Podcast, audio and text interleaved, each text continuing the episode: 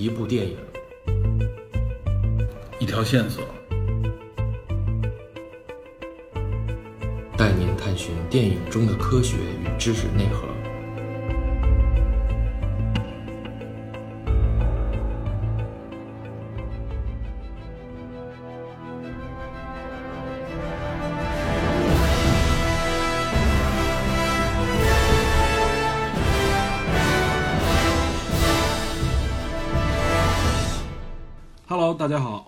迎收听本期的电影侦探，我是 Peter。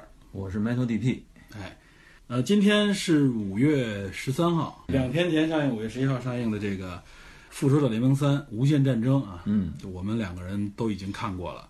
今天我们给大家要针对这部电影进行一个比较深入的一个解读和畅想吧，算是。啊，因为我们之前谈过一期，我记得当时咱们俩聊的是四月二十一号，对二十几号，然后那个时候国外也没上映嘛，嗯然后后来我们对这个影片的可能发展的方向，尤其对大反派灭霸的一些性格特征也好，或者说他的心路历程做了一个解读。呃我是觉得我们这次的解读相对来说还是比较成功吧，或者说是我们已经盖到了导演有可能会去延展的那个点。对对吧就是他的心路，他的想法，对我们猜测出了一些，我们我们说了四种可能，实际上我觉得他是将这四种可能做了一个融合，嗯，做了一个发挥，然后大概基本上，当然了，它里面涉及到详细的人物关系，我们是不可能完全获知的，对，但是这个心路的方向是对的。呃，所以呢，今天我们聊这部电影呢，首先会涉及到一个比较多的剧透啊，但是我估计等我们节目上线的时候，应该基本上想看这部电影的人都看过了，啊对吧？对，所以如果这么来说的话，我们就不太担心剧透了。呃，除了剧透以外呢，我们这里边就要谈一些罗素兄弟导演为什么会这么来拍，我们如何评价，嗯。包括这里面的涉及到的人物啊、关系啊，我们也都会呃给大家捋一下。还有一个重要的热点呢，就是这部电影只拍了相当于是一半嘛，所有的不管了不了解 MCU 的人都最后出电影院的时候都是说这个没想到漫威这么狠，给我们留了这么大的一个结，然后就等着我们去解开，对吧？系了这么大的一个扣儿。等于是第一次在这个电系列电影宇宙里反派成功了，，对，这我相信在很多的，应该是大部分的电影里边都没有遇到过这种的情况啊。我们也会谈一谈这方面的内容。然后呢，我们就是对《无限战争四》，也就是一一九年的五月份，应该是将上映的这部电影，我们做一些畅想吧，嗯，对吧？在整个的讲解过程当中，我觉得灭霸是我们这里边仍然是一个故事主线。我们可能要针对灭霸所采取的这些行为和行动，除了他的心理上的一些原因以外，我们也会从找出一些科学的一些原理来来讲述，对吧？这也是我们节目的一些特点啊。我们到时候大家听一听这里边的内容，没准会给大家一种新的角度啊，也可能会觉得，顺便会了解一个就是怎么说物理学当中非常重要或者说是最重要的定律之一啊。这个我们等到讲到内容的时候，我再给大家解开这个这个角度吧。嗯，好吧，那我们就进入到节目的主题，因为之前也做过很多铺垫，很多的节目也都在聊，对，所以我们这个节目可能有些细节的地方，我们对人物不会做过多的解释啊。如果大家对这方面有些地方不了解的话，可以跟我们互动，跟我们留言，也可以加入我们的所谓的侦探社、侦探社的微信群。现在已经有陆续的有越来越多的听友加入进来啊，也很有趣的一个小组织。好吧，这也算是为我们自己 打一个 小广小小小小的一个宣传广告吧，因为我们也希望能够跟我们的听友能够直接互动。嗯，好吧，那我们开始聊《无限战争》。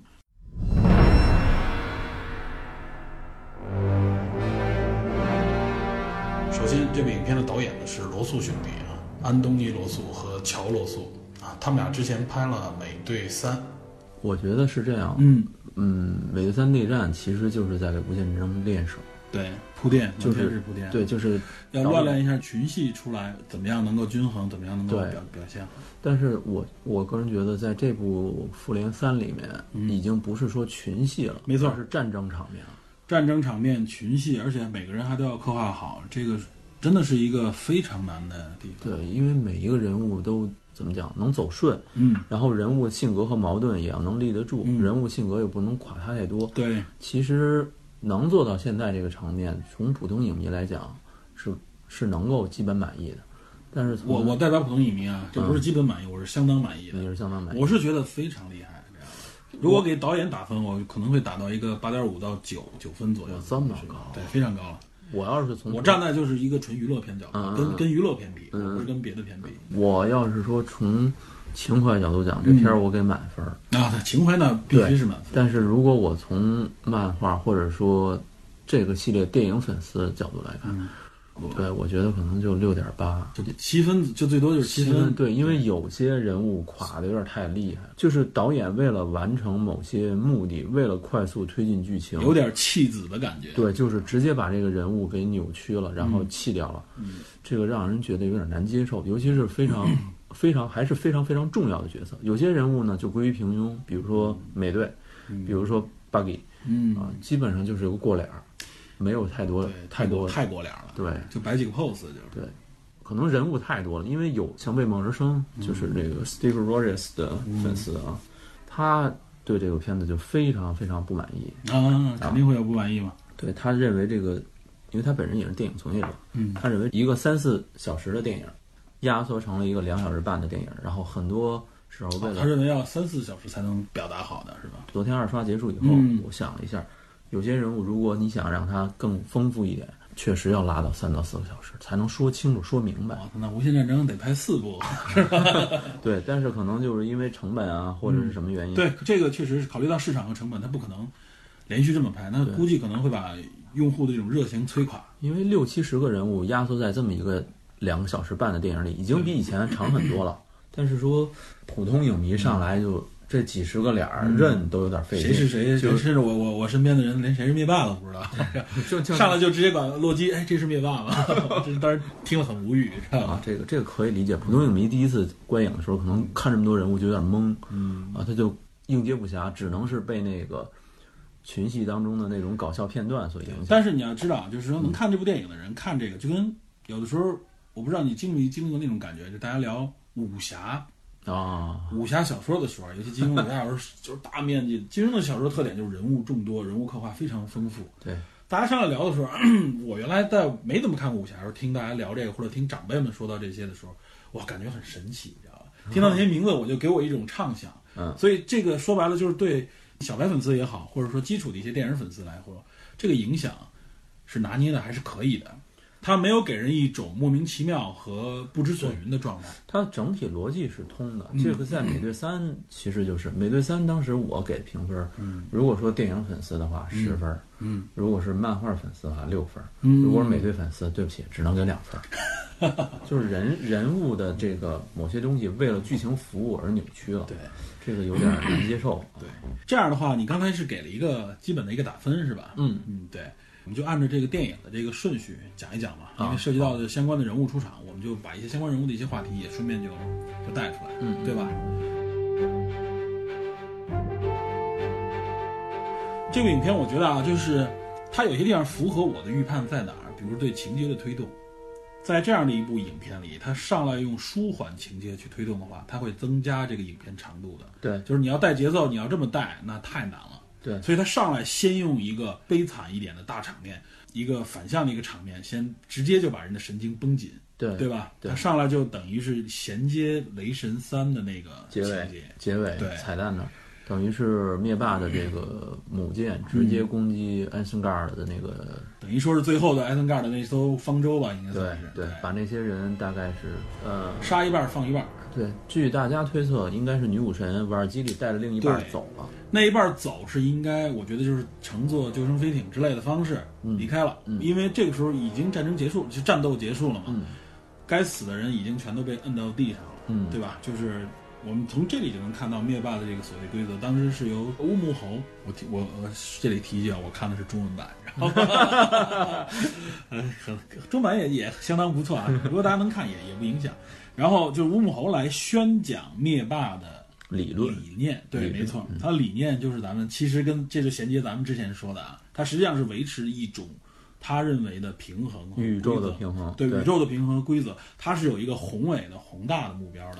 对他这个意思就是说，我为了完成宇宙中的平衡，宇宙中资源是有限的，对但是人口是不断的对对对，上涨的对。那么为了维持有限资源，那这些能够更长久发展，所以这个这些人口必须杀一半儿。简单说就是这样的一个理论啊。对，复杂说，我后边会给大家一个分析啊，就是从物理物理理论的方面哎呦呵呵，去聊这个事儿啊，你没觉得很有意思。这个这点儿我当时想了一下，有点像大刘说的黑暗森林那某些桥段的，对对对，其实多多少少很多科幻都会涉及到这个终极理论啊。对吧？对，然后这块我们不在这儿展开，后边我会给大家解释啊。反正就是从这里能看到，这个我当时就觉得 OK，那我们一开始的预判基本上是摸到了这一点，对对对吧？这个就是我为什么说我们大家可以听一听我们之前那个预判那个节目。这是我们贴到的这个边儿了。对，我们贴到了这一块儿，基本掌握了这个脉络，所以我们没有说让罗素兄弟给我们一个完全颠覆性的一个设计吧。这块儿我们 get 到了。那后边的情节接受起来，我觉得基本上我们会有一个拿捏到的这个方向。对，然后是灭霸，呃，用力量之势，等于他之前把山达尔星攻占了，当时他手里边是几块？两块啊，一块，一块儿，只有力量之石那块紫色的，对对对，就等于是说他把山达尔星攻占了，夺得的力量宝石，然后用这块力量宝石逼洛基交交出出宇宙立方，也就是空间宝石。对。但是这块空间宝石其实非常重要，对，他有了这块空间宝石，他可以到处走。好多人都说，哎，这个灵魂宝石到底有啥用啊？除了看的稍微狠了一点，包括它后边时间宝石发挥的一些特殊能力，大家都忽略了它这些宝石有什么能力，运用了什么地方。首先，我觉得电影是削弱了宝石的一些表达和能力的啊，也有可能为下一步做铺垫。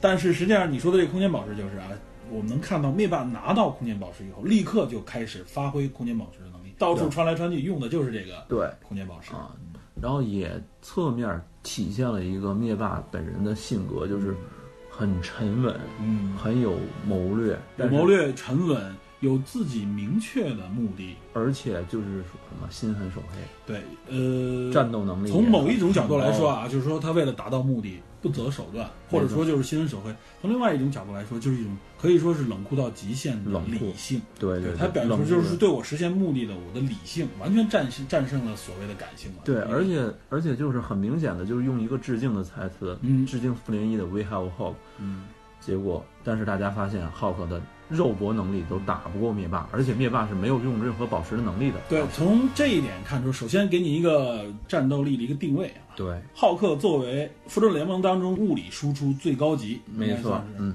灭霸没有还手的情况下，并没有把灭霸打出任何问题来，对吧？摔倒了，招人家掸掸土站起来了，啊然后这块儿就给了一个很极高的定位。那灭霸这也太强了，我当时就觉得啊，行了，这基本上就是战斗无解了，已经，对吧？在《无限战争》漫画里面，黑蝠王直接正面对着灭霸，嗯，用音波输出啊。黑蝠王的能力，用小蜘蛛的话说，他认识人中的第二强，就是说他的声波、他的音波堪比核弹。嗯，正面喷灭霸的时候，灭霸肉体未受损，只是衣服受损。在漫画里，灭霸的能力比现在更狂暴，嗯啊，更加无解，更无所收敛。对，更无解，对，电视这里边，反正一开始表达，我觉得哇，灭霸已经给抬起来，很牛逼了，已经很牛，而且手手下还很厉害嗯啊。，对。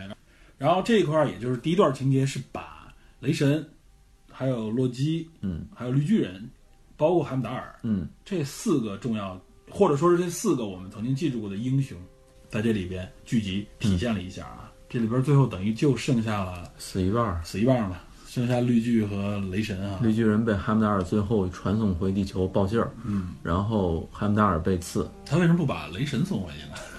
雷神当时应该是被困了，嗯，我记得是。对，他传回绿巨人，这个首先是有一个作用的，另外一个就是雷神在这里边要面对一个非常对吧惨痛的景象，也就是上来第一个呃或者说是前两个死掉的英雄啊，都是他一个是他的好战友，另外一个就是他的弟弟。弟弟啊，啊他是生命当中仅剩的亲人了。但是这段就是大家觉得雷神的主线嗯开始有点崩，就是从这儿开始的。嗯以洛基的这种狡猾和多疑、欺骗，嗯，他不会那么上来。他知道一把小刀解决不了灭霸，他还上去要送死。我只能按导演的想法推算，那就是洛基想死。这舍身求人的感觉了。对，有点我为了我哥，我因为他临死前报了一大串他自己的名号，嗯，啊，约翰海姆的对啊，真正君主，然后奥丁之子，证明他认为自己是什么。这个时候我就觉得这个人真正要死。认亲了已经。对，就是人只有在临死前才愿意说实话嘛，对吧？这个时候他上来，那就是要送死。当时我就觉得，是不是有点太早了？这就我就要说了啊，就是作为一个非资深粉的角度啊，嗯，影片在这个时候先把一些大家喜欢的重要的角色上来就挂掉的这种方式，嗯来给你血腥一刀，一个震撼，给你一个震撼，让你告诉你这不是开玩笑了对，啊！就是上来这个高潮要捏住你，嗯给你造成一种心理上的一种怎么说呢落差，或者说心理上的一种紧张感，嗯，这个震撼感，我是从那个时候开始就体会到这一点。虽然我有预估，我还是仍然体会到这一点了。这是我认为导演在这方面不失分，或者说达到了我一个预期的一个感觉。这就是我说的罗素兄弟他拍片儿的时候，嗯，逻辑上都能说得通。对，从拍片的角度看，对，而且没有太大硬伤。但是如果你放到这个人物性格上，就有点被扭曲了，有点为了推动情节而放弃了放弃了。对，刚才我们说了，这里边有几个角色相当于就被放弃了，对，被成为弃子。那么洛基应该是第一个弃子，没错。然后接下来就是说，绿巨人被传送回纽约嗯，啊，然后是灭霸拿到这个空间宝石，对，绿巨人传送回纽约，调到圣所，被奇异博士和王发现。这块儿我需要问一个问题啊，他为什么直接就被传到了圣所这个位置？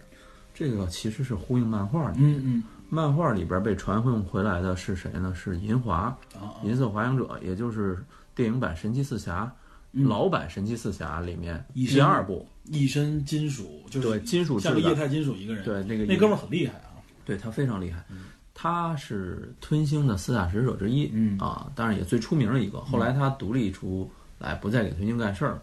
他在整个漫画《无限手套》漫画里，他是被传送回来报信儿，报信也是一脸的惶恐，跟绿巨人当时、跟布鲁斯班纳当时是一样的。被绝对力量震撼了。对，被绝对力量吓傻了，有点、嗯啊这种感觉。然后接下来就是说，奇异找到了托尼然后找到了钢铁侠，嗯，然后报信儿。对。这个在漫画中是奇异招来了其他一些一系列的英雄，嗯。就是瞬间招了很多。但是这电影宇宙中，因为版权的原因，可能找钢铁侠是最直接的，大家公认的，全世界都知道的这个高调的守护者。对高调守护者。因为这个时候啊，我们要说一下，就是复仇者联盟打了已经解散了，对，台词也直接说出来，台词也我跟说出来了我跟美队闹掰了。对，然后他简单说明了一下情况，在圣所里面，嗯巴纳博士决定说建议托尼去马上去联系美国队长。嗯，然后当时他还有一点点犹豫，随身带着那个内战里面给了他的手机啊，嗯最后结尾的时候给他那美队给他那手机，紧接着发现有人入侵了。电话还没打，这个时候啊，紧接着这个反派就杀到了。这个我认为这是罗素兄弟拍的好的地方之一，不拖泥带水，不给你过多的这个儿女情长的过程。反派绝不墨迹，对，绝不墨迹，这我觉得非常好。不像有的时候，尤其是东方电影里边反派，那叫一个墨迹，那叫一个话多，那叫一个费事儿，你知道吧？你你赶紧把事儿办了是最重要的。对，这个就是拳拳到肉的一种感觉。对，当时反派呃灭霸手底下四个手下，嗯。啊黑曜五人军团在电影里四个，等于是说分兵两路。黑矮星和乌木猴两个人对先，到。黑矮星和乌木猴在纽约抢夺奇异博士胸前那块时间时间宝宝石，对。他是直接知道这块宝石的位置了，已经。对，等于是说，其实呃，按照漫画里的这是神奇博士，嗯嗯。Reed Richards 说，他曾经也拿到过无限手套。嗯，他说我每拿到一颗无限宝石后，宝石就会告诉我下一颗宝石位置指引我。位置，等于是宝石之间是有关联的。嗯，所以如果按照这个理解，就能解释通他们为什么知道宝石位置。然后紧接着就是第一场正面的战斗，双方都是非常热闹的一个。各施各施自己的能力吧。尤其是这里边有 Doctor Strange，我是觉得 Doctor Strange 这个卷福一直是以一种深沉的角度来出来，嗯但他是有冷幽默在里边的。然后又有 Tony Stark 这样吧，这个嘴炮王是吧？两个两个加上福尔摩斯，对对，所以这块儿上来这个战斗的时候，是给大家是一个充满笑料的一个战斗哈。这部电影一直处在一个一个悲剧后面跟着一个怎么不能说喜剧啊，有点喜剧桥段的。然后紧接着再给你，就是一锤一锤的隔着给你，对对吧？啊，老锤也受不了。对，老锤一直锤下去，大家就就没有对比了。对，这个时候有一个小细节，第一是小蜘蛛杀到了，嗯第二是说什么班纳博士发现自己没法变身成绿巨人了。呃，按照大家最开始推算的时候，说浩克是被吓傻了，嗯。战斗力直接碾压嘛。然后，但是这就我就得说，罗素兄弟和编剧有一点不太对的，嗯。他们跟网友互动的时候说的是，绿巨人因为对地球的厌恶和对自己一些认识吧，《雷神三》里的那个情节曾对说过，对，不愿意出来。嗯。但是《雷神三》里当时导演塔加伊维基提给的设定是什么呢？是说班纳博士因为长时间变成绿巨人，嗯，如果再变身一次的话，很有可能变不出来了，变不回去了，对，变不。回去了。就这个状态，其实他是给了伏笔的，但是在复联三里面这样处理，就感觉浩克是一个什么，在重要时刻不肯站出来的一个小家子气。如果按照一个第一次看 MCU 没有任何铺垫的人来说，就认为这个浩克应该是一个胆小鬼，对至少从这里看，对，这个就其实就把他英雄的属性给抹掉了。对，绿巨人永远是那种我为了减少破坏，我可能考虑我到底要不要。对对，这是他们自身矛盾的根源。他有一个双方身体认知和争夺，但是在这里面你就觉得完全反过来了。完全反过来了。你等于说为了让削弱这个人物的战斗力，嗯把这个事儿直接给而且班纳博士这时候都站在了，已经站在一线了嘛。对，结果绿巨人反而就退回去了。所以这个时候网友。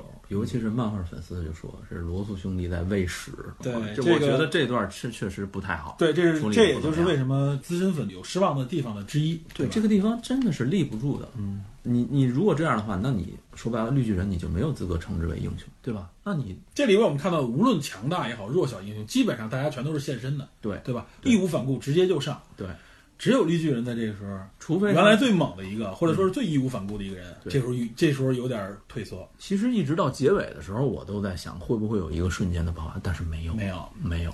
只能说他是给可能给后面留一个。如果说复联四还是这样的话，那真的我说句万话，寄刀片都不够。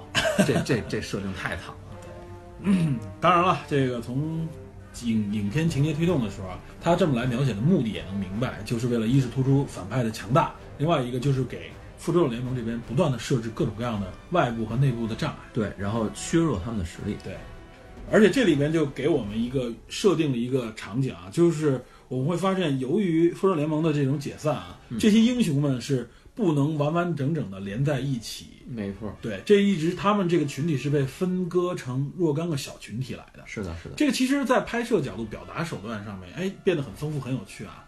然后也避免了一个就是一拥而上的大俗套。而且还有一个目的就是说，跟随着剧情发展，乌木猴把奇异嗯。捆绑起来带到飞船上，嗯。然后呢，钢铁侠、小蜘蛛等于追上。追上，嗯。这个等于是说为了连接宇宙线，嗯。呃，布鲁斯班纳博士留在地球，第一时间给美队联系，这也是为了后边做铺垫，等于是说这个你就明显能看出来，为了剧情。对，紧接着就是另外一条线，另外一块宝石，幻视额头的那颗心灵宝石。对，这个时候就是幻视和红女巫登场，黑曜四人组里边的两个人哈。啊，王任将军和等于夫妻对夫妻，对王任将军和暗夜比邻星对待那两个人。在这块儿我不得不说啊，在他们两个出现的时候，在这一场戏里边还是感觉很强悍的嘛，因为他面对的两个英雄也都是非常厉害的。在我印象当中，至少在幻视出手之前，我认为幻视应该是在呃复仇者当中应该是最高能力之一，呃，在电影的宇宙中是这样，尤其是在我们看到这个奥创里边啊，幻视实际上是力挽狂澜的。神一般的存在。对，你看最后那个结尾那个雕像那个字幕的时候，正中间最高大的那个是幻视，对对吧？对，等于到这里也完了。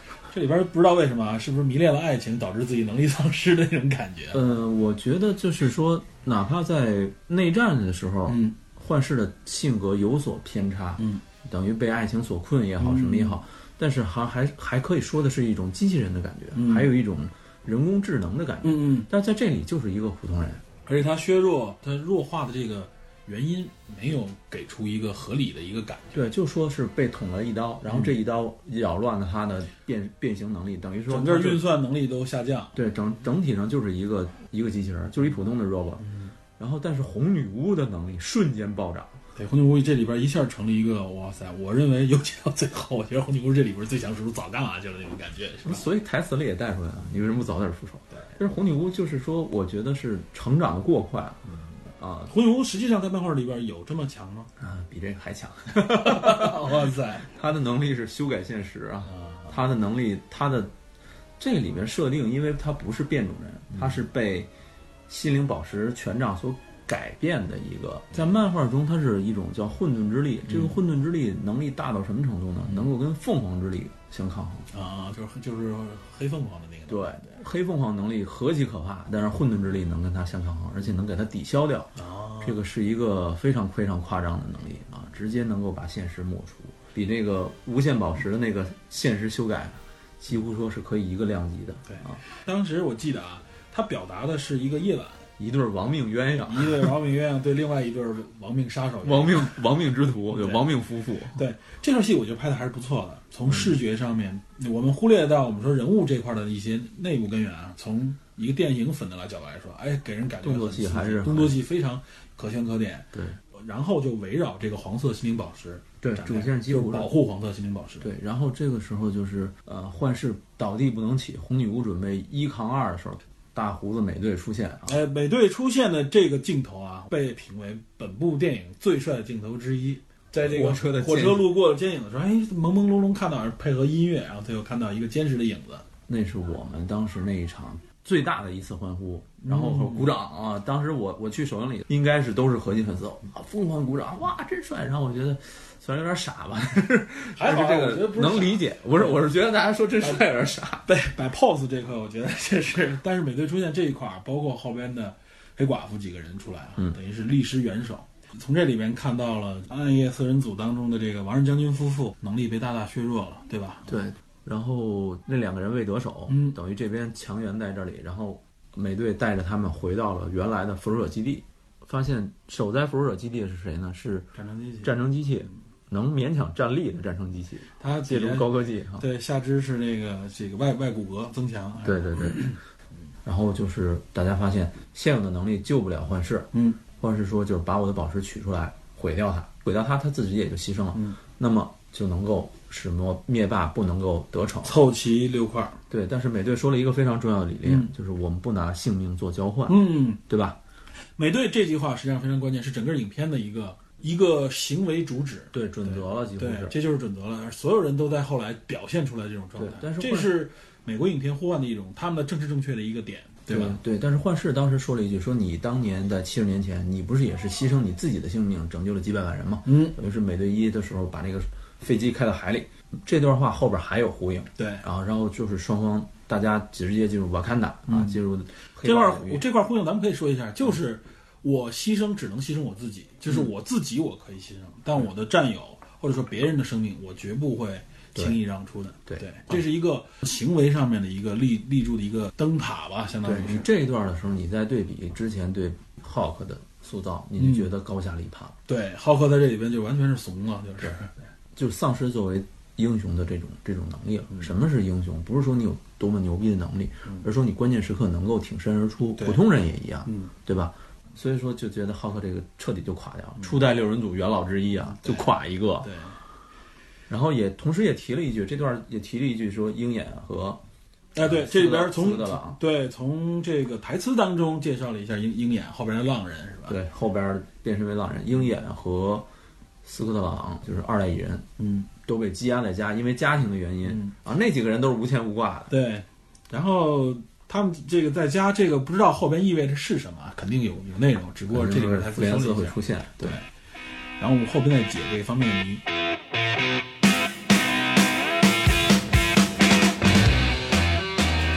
后边的情节就到了，应该是哪？应该就是雷神那一线吧，应该是。银河护卫队。对，就是雷神那一线。银护作为无论是在电影宇宙还是在这部电影里边，作为这个搞笑输出、笑点输出的最高值，对吧？出场的背景音乐非常是银护的调儿，嗯，对，绝对一听音乐就是 OK，银护来了，没错星爵来了。这个时候你就觉得，哎呀，这个就是什么？我个人理念就是，一个重要的导演嗯，打造一个个人的风格，对整个持续性、延续性能够影响到最终，尤其是他。非常有特征的风格。对，是多么重要！你看钢铁侠也好，美队也好，雷神也好，嗯这三部电影的个人版导演都没法拍到最后，嗯个人成长嗯，和这种风格延续，在这部电影里，美队没有太多的，没有太多。就就这么一有点精神符号一样。对对对，然后你看钢铁侠是因为什么？钢铁侠是因为费如跟呃小罗唐尼本身已经对这个角色把握非常准了，小罗伯特唐尼的风格是没有人能撼动的。而且他自己已经能够延续，所以这个人不会垮。对，雷神这边有极大的突输出和变化，但是说雷神一直在，我感觉是一直在升级。对在成长嗯，雷神本人没有变化，但是雷神的仙宫的其他人基本上为了剧情全都牺牲掉了。全没有了，对，唯一单人能影响到现在的，除了群体不变。除了奇异以外，就是嗯，银护了。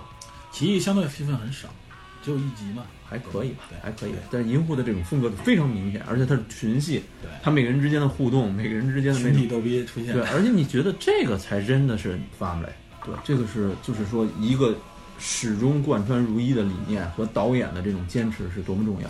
罗素兄弟导演在这时候等于是知道这部影片里边黑暗的、悲伤的内容很多，嗯啊正好这个强烈的一个银护在这里边要保持他的本色来对应这些情节对，。就是之前拍摄的时候，所有单人电影和系列电影的导演都参与了《复联三》的整个制作。对，一方面为了保持剧情，一方面是人物的性格基本能立得住。各自保持。对啊，所以银护这边是保持最好的，我觉得是整体风格最对的。但是啊，很多 非漫威的这个漫漫粉对这个里边就有一些微词，因为他们不了解银护。待会儿咱们可以聊聊，最后再说知道说的是哪段啊？我看到有人诟病说星爵在这里边没有成长，对，其实是有的。这是有成长，而且这个是说白了是他的一个性格展现，而且这个也也是其实在很多的美国影片当中、美国文化当中展现出来的，所谓的我们甚至可以管它叫爷们儿的一一部分。对对对，他是一个糙汉子、太空牛仔的那种。太空牛仔没错，我就是一个牛仔，对吧？对我我牛仔就是我行我素，你就是美国总统站我面前，我该怎么做还怎么做。，我去救人，但是我也为了捞点好处，对吧？对吧？还有一个细节，嗯就是说雷神当时说，呃，灭霸夺得了山达尔星的力量宝石的时候，嗯他接下来要前往虚无之地，嗯因为那个地方有另外一块宝石的线索。嗯当时卡莫拉的面部表情有一点变动，证明为后边做了一个伏笔，就是说卡莫拉身上所谓的那个秘密其实跟无限宝石有关。嗯。啊，这也是说只要提到无限宝石，他非常紧张了。对他当时跟星爵说，最后啊，雷神和那谁啊，火箭还有这个 Groot 走之后，他说你要答应我，对，你要答应我，如果我被这个老爹抓住的话，对你你就你的任务就是不是干掉老爹，是干掉我。对你就你干不掉老爹。不是老爹了，他只是说他对灭霸感情很复杂啊，而且他当时提了一个非常明白的梗儿，你要以你母亲的名义起誓。嗯，星爵母亲在他心目中是什么样的地位？大家都知道，今天是母亲节啊，顺便说一句，对，祝天下的母亲生日快乐，节日快乐，节日快乐对啊！当时星爵的眼神有一点触动，他马上知道这个事情是很重要的，这不是任何，这没有任何余地可以商量，对，这不是说玩笑，我不是在跟你开玩笑，没有任何玩笑。对对，所以所以这也是这部影片当中的巨大的矛盾点体现的一个齐田的一个铺垫，对对。对吧？我们从这里能看到卡莫拉的这个身份，卡莫拉的内心和整个这条主线，对，他很了解灭霸的性格和他的目的，他知道他的目的，知道他的行为方式，而且他还知道他的一些对连灭霸都不知道的秘密。对，而且他知道这里没有余地可言了，已经对。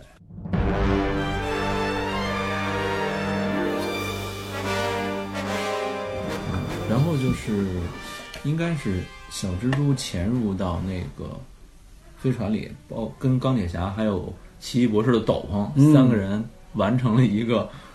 呃和异形相关的 小战术，对，这个其实影射的是《异形二》，就是气流的，对，你在宇宙当中，因为你这边在这个飞船里边是有大气压的对外边是基本上就是绝对真空的真空感觉，对所以它一旦有一个缺口的话，它会这个气压非常巨大的就会把所有东西都带出去，抛出去对对，木偶实际上等于在这儿就挂掉了。当时有一个台词，我不知道，我因为看中文版没有字幕啊，嗯我不知道那个字幕里有没有。当时这个钢铁侠管他叫什么，你记着吗？呃，管他叫章鱼哥。章鱼哥，对，对，这个太逗了，给我当时就是就是那个海绵宝宝里对是吧？对，然后这一段有一个其实特别有意思的桥段，就是嗯另外两个世界的福尔摩斯，一个是大侦探福尔摩斯小罗伯特·唐尼演的那版，嗯，还有一个是电视剧版的那个那个福尔摩，斯，卷福嘛，对，两个人在这里有一番对话，嗯就是互相。这两个人其实性格特别像，对就是在这个宇宙中没错，两个人都很高傲，对吧？都是天才自，命不凡也都是天才，都是傲娇的那种，而且都经历过重大创伤以后，然后成为一个成长起来了。英雄。然后小罗唐尼对康巴奇有一句话，就是说：“你觉得怎么样，Doctor？” 嗯啊，这句话好像据说是在福尔摩斯里边的原话，就是说等于是福尔摩斯问华生，嗯，因为华生就本人是医生嘛 Doctor，对。对医生嘛，然后等于这么一个我 玩了这么一个梗，深梗深梗，这是非常有意思。然后还顺带捋了一下小蜘蛛，说：“这是你的监护人吗？”又玩了一个父子梗。对，然后这也是实际上也在积淀小蜘蛛和钢铁侠的这个情感，即使没看过之前啊返校记。返校记的话，啊，他们俩之间的情感也能够看出一块儿啊，这跟后边的这个啊悲情的地方的时候，有一们能感受到个呼应这个对。而且而且，我是觉得从这边我们不得不又提一下绿巨人，就是小蜘蛛这种小孩儿，他是最容易被恐惧恐吓住的。对，他面对这么大的挑战，而且上来能看到啊，他在里边就上来就被被重创，对吧？然后后来这个时候正好把他的这个新战衣直接在战斗当中赋予了他，对吧？而且直接就上到了宇宙当中，他还仍然跟上，这完全就是义无反顾的一种表现对，。就是他可能说他没真的没了解这个嗯事情，不知深。浅，但是他保持的是自己，对吧？对，相比上来说，你觉得绿巨人这个是不是有点垮？而且他之前是跟乌木猴和这个谁对过的，对被说白了，他体会到那个巨大的力量了。对他作为一个在人类里面有特殊能力的人，在这面对这种角色的时候，他已经看到对方绝对，哇塞，这个战斗力差太强了。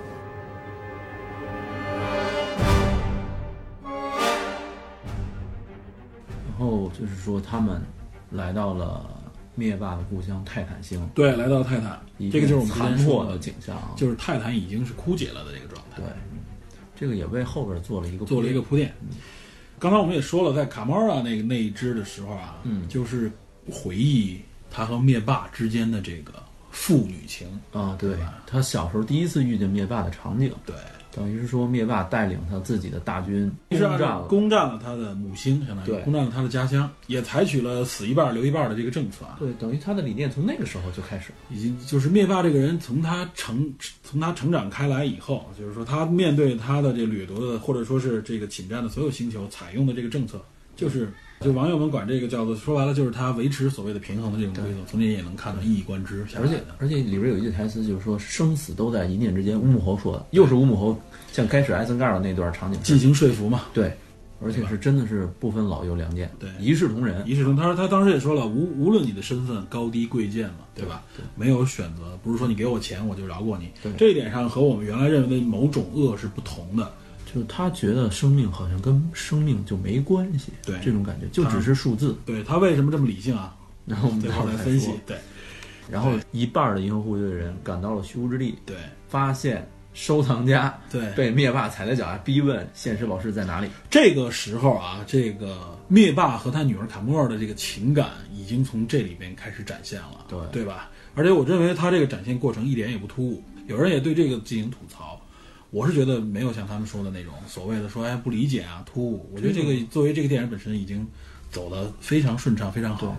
卡莫拉瞬间爆发啊，嗯，想杀掉灭霸，而且在某种情况下确实杀了。当时伤到了灭霸，当时觉得哎怎么回事这么强？灭霸是不是面对他女儿不敢用狠招的感觉哈？就是中了他两刀啊！看到灭霸倒下的时候啊，对他他在哭泣，对他是在哭泣的，他他看到了他一种矛盾的心态。灭霸看到他的时候啊，把他收养过来的时候，展现出来那个感觉没有任何阴谋，没有，不是说我在哄骗你的阴谋，对吧？因为我对他没有利害关系，而且他在教他做人的道理，有点那种对，保持平衡，对，告诉他他是把他是想把他的理念传递给这个小孩传递，而且等于是说灭霸是想有点把卡莫拉视为继承人的感觉。对，认为他的这个遗志如果没有实现，希望让卡莫拉去实现，对对吧？他等于那个场景是被灭霸用现实宝石做出来的。对，就完全由现实扭曲出来一个一个他他营造的现实。对，但是他借机也考验了卡莫拉，同时考验了自己的女婿啊。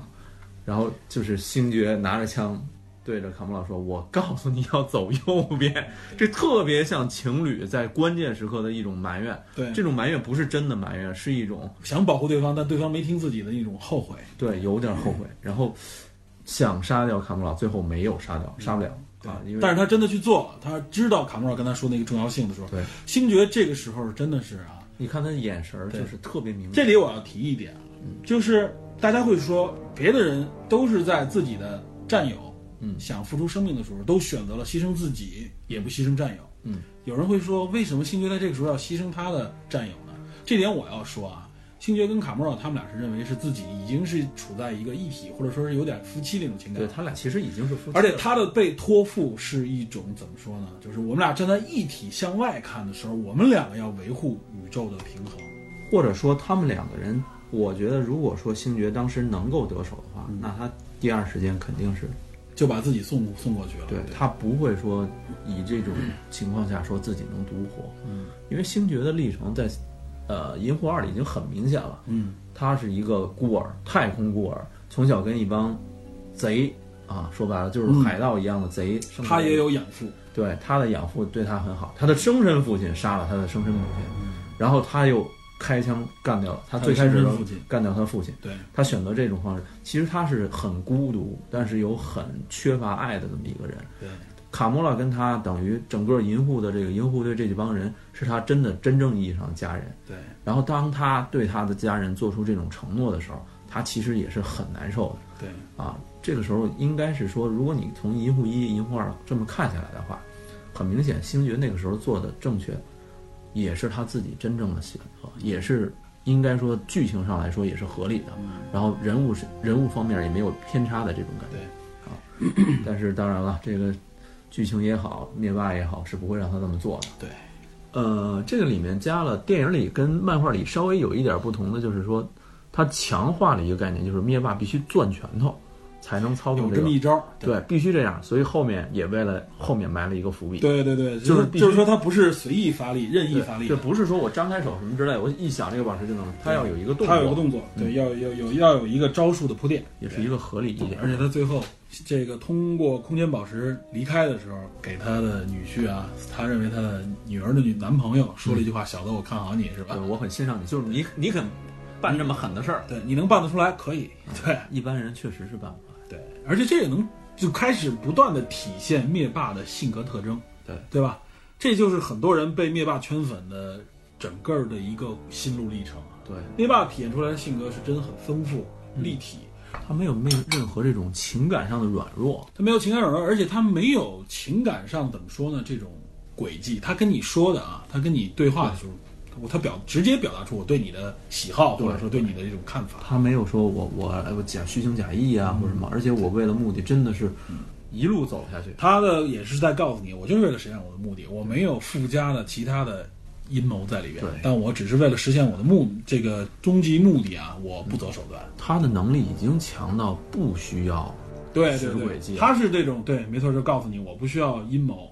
反正反正这点要说一点啊，就是这个时候啊，基本上美队他们在那一支瓦坎达那一块儿的那个内容，基本大家都能预料出来，它里边就是流水账了，对吧？对嗯，所以宇宙线其实比地球线要好看一点。丰富而且要复杂，对吧？因为主要其实开始的战斗集中在宇宙上。对。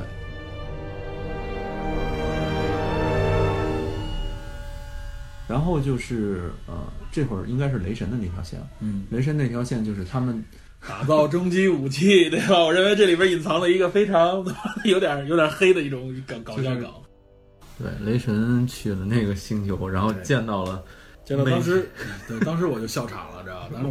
这这这黑太狠真的。绝对是黑这个。这个小恶魔自己也接受，我相信小小恶魔是有这样的这个度量和幽默感的，知道吗？但是真的是我不不停的乐，只要他沮丧的面容一出现，我就不停的乐，知道吗？那个美剧《权力游戏》里扮演小恶魔嗯，提利昂·兰尼斯特的演员叫什么？彼得·丁拉基。对啊，这个是一个非常我非常欣赏的一个性格演员，他本人是一个侏儒，对他是个侏儒，在在这特型演员嘛，他是，但是他塑造的在《权力游戏》里的小恶魔是被大家交口称赞的，可以说是第一喜欢的角色之一。对，然后他本人演的一些其他角色，比如说他在《X 战警：逆转未来》里边演的那个科学家，嗯，也是立得住的。对，他在挺多这方面的影片，他涉猎很广，他演过一些文艺片，嗯，然后呢，三副广牌里，三广牌里也有他，对他的表演真的是本身确实有特点，但他的声音本身还特别浑厚。对对对，然后他这个人演员这个角色啊，虽然虽然说识别度高，但他演表演完全可以盖过他的识别度这种感觉。而且他也演过反派，演过很多搞笑的角色，在这里边他又演了 一个搞笑的角色，演了一个高大的 高大的这个矮人巨大的侏儒，知道吧？矮人，他是本来在在漫画设定里边是矮人，对吧矮？人这个矮人，西方的北欧的这个神话神话里边，一直矮人充当的，在我们在玩这个魔兽世界的时候也是啊。魔兽世界，包括龙枪，包括龙枪编年史算是一个总体的一个对，包括指环王里面，对。全都是矮人就是负责打造打造兵器器这方面最强。的，对这种，然后喜好珠宝。对枪械啊，然后是各种各样的冷冷兵器和热兵器，它制造能力都相对比较对。比较高一等点于雷神到这里，那个矮人叫什么艾肯是吧？啊，好像是我没记没太记住名对，字。然后他当时是 Rocket 火箭发现了，说你说那个灭霸手里拿了一个手套，是那个、那样的东西吗？嗯。然后等于雷神突然间发现那有一个灭霸手套的那种圆形模具，模具对，然后这个时候小恶魔演的这个人就出现了，然后一个巨大的就 这么一顿踢打，当时我看这段，我觉得这这这太恶搞了，这个这黑的太狠了。兰尼斯特巨人，这个这幽默感，我能看到漫威的这种幽默感，这我就觉得有点突突袭的冷有点过，有点过。他们想寻求这件雷神认为能够干掉灭霸的武器，只有他能制造出来这种武器的时候，发现这条路已经被切断了。切断了。这个时候，雷神就鼓励他，这是雷神成长出来的另外一点。对他说：“所有的技能都在你的心里面。对，他不是靠你的手，而是靠你的头脑。对啊，他那个武器，我要说，我要问两句，一边是斧，一边是锤，是吗？对，之前咱不是聊过吗？嗯说雷神锤子碎了以后怎么办吗？对，你曾经提到过马面雷神是吧？没有，这个其实不是马面雷神的锤子，马面雷神的锤子叫风暴锤但是我记得好像说这个锤子这个皮锤子好像叫 Store 什么来着，也是有一个风暴。也叫风暴锤，但是这个锤子是在呃漫画里终极世界幺六零六那个世界里面，嗯雷神所锤子的样子。啊前面是有一尖儿，啊左边是一个斧子，右边是一个锤子锤头，对对，它等于是这么一个形象。这里把这个尖儿弱化了，几乎没有，就是一个斧子加一锤子。对啊，马面雷神那风暴锤是什么样啊？好多有一些我见一些科普文章说、嗯说这个是马面雷神锤，不是的，马面雷神的锤子就是一个我们做木工活的那种锤子，啊圆头的那种，对，就跟钉榔头似的，跟羊角锤似的，一边哦一边有一个倒的羊角，对，跟羊角锤非常像，是金色的，那个是马面雷神的锤子。所以这个漫画和这个电影的设定还是有一些区别的、嗯啊。拿到了这个终极武器，这时候雷神暂时就退出屏幕哈，相当于这个武器要后边才出现。接下来就是一个非常搞笑的场面啊，嗯就是复仇者联盟第一次正面，除了雷神以外，嗯，第一次正面遭遇银河护卫队，对，两边儿这个反正都是不知道对方什么来路，以为都是都以为对方是灭霸的人，因为都在泰坦星嘛。对，然后等于双方啊互相认识，因为经过雷神，复仇者怎么融入宇宙线，由雷神在那里穿针引线，对，然后 双方开始制定战术。他们成为了真正在整本部影片里边对抗灭霸的主战灭霸，就是这波人。嗯嗯嗯，他们的战术就是夺下无限手套。卸下他的无限手套，呃，Doctor Strange 自己通过时时间时间宝石预测了一千多万种未来，一千四百多万种啊，这么一千多万次的这个尝试当中，只有一次成功了。对，这个一次成功，我觉得你可以想象很多，知道吗？没错，尤其是联系到后面剧情。对。然后这个时候镜头一转，应该是灭霸那一只了，是吧？灭霸那一只去拿灵魂宝石，对吧？啊，对，灵魂宝石的获得，这个实际上是等于是铺垫了若干年的这个情节。灵魂宝石一直没出现，终于在这里给出现，而且我觉得，哎，挺自然，而且写的，哎呦，还让你有惊讶之处在里面。没错，他是给了一个反转。你我不知道，就是有一个小小的细节，我不知道你注意到没有？什么？他们遇到了那个戴斗篷的，后来大家知道是红骷髅，吧？对对对，在这个人说出他们俩名字之前，阿拉尔斯确实也是灭霸的父亲、啊。这瞬间，灭霸的手是护着卡莫兰。对我特意看了一下，是不是我看错了？后来他发现对方对自己没有太大威胁的时候，他就把手收回来了。这是一个非常非常细小的细节。这体现实际上是父爱。对，其实他对卡卡莫拉是非常在意的。对他很在意，第一时间他会下意识的去护着对方。对，我没有想到，然后等于为了后面做了一个铺垫。铺垫，对，这铺垫很自然。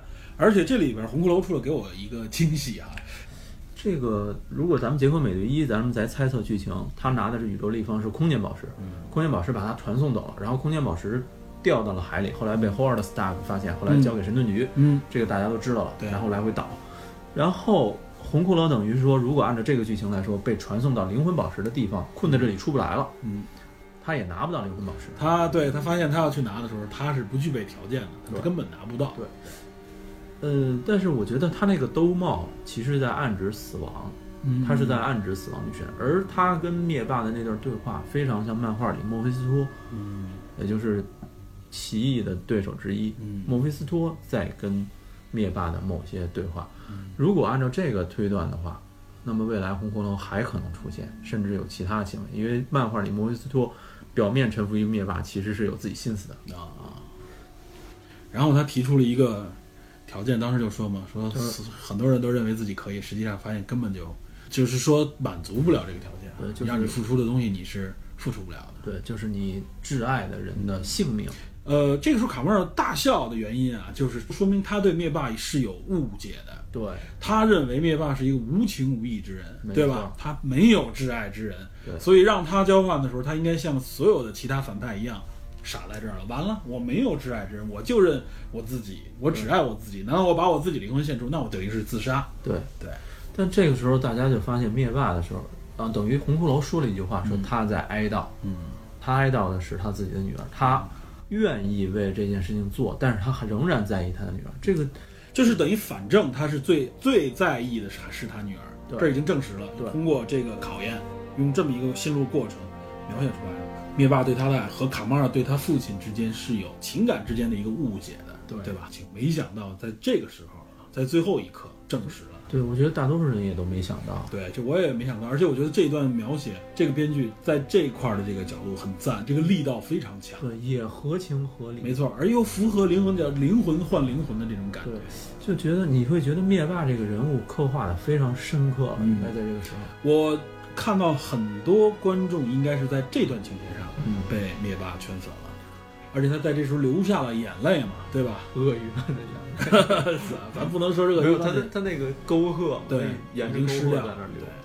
而且这里边你能看到啊，因为这个宝石是有这个检验能力的。嗯你如果你不是你说我假慈悲，我把一个在乎的人扔下去，你换不来这个宝石，只能是真的。又是真的时候，他又付出啊，这个时候表现出来，我觉得就是他的理性战胜他的战胜他的情感，这个其实说起来是很恐怖。非常恐怖。但是这一点我我希望大家明白啊，这一点表现出来，灭霸是什么？灭霸是有情感的，有情有义的啊，是不是说他像所有反派我就没情感，没情感我就过不了这关。所以我有，这个这部电影说是描写灭霸的是不为过，不为过，不为过。不为过。嗯，他的情感层次很丰富。我们猜猜他的这个心路历程是，确实猜到了这一点。他的是猜到了一个爱，对有甚至有可能是母亲，母亲，对甚至有可能是什么，但是我们没有想到是对女女儿的这个，啊，对亲情之爱嘛。这个真没想到。确实这个细节我们猜不到，但这个细节很重要。对我们这方向大概猜了一点点，然后等于灭霸拿到了灵魂宝石。对这里有一句铺垫，嗯说灵魂宝石在整个无限宝石中地位尊贵。嗯，这个我觉得结合后面咱们可以回头开脑洞再分析一下。行啊，这是一句很重要台词哎。，我我可不可以这么理解？卡莫拉变成了灵魂宝石呢？我能这么说吗？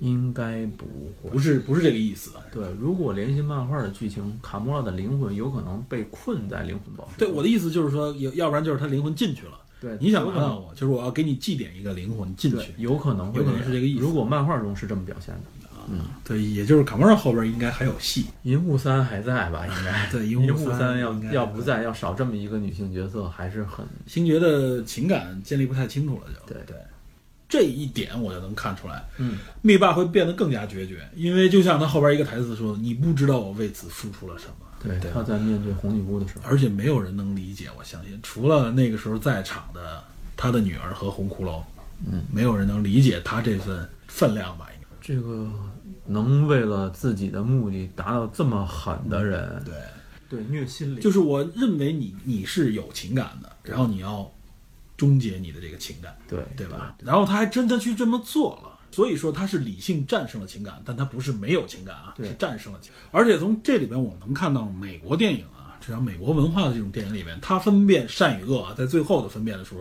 就是你对情感，你是你所谓的理性是战胜了你的这个感性，还是你的感性战胜了你的理性？这里边反观那一边啊，这个复仇者联盟里面都是感性战胜了，甚至战胜了理性。决绝，但是都是最后被逼的。对。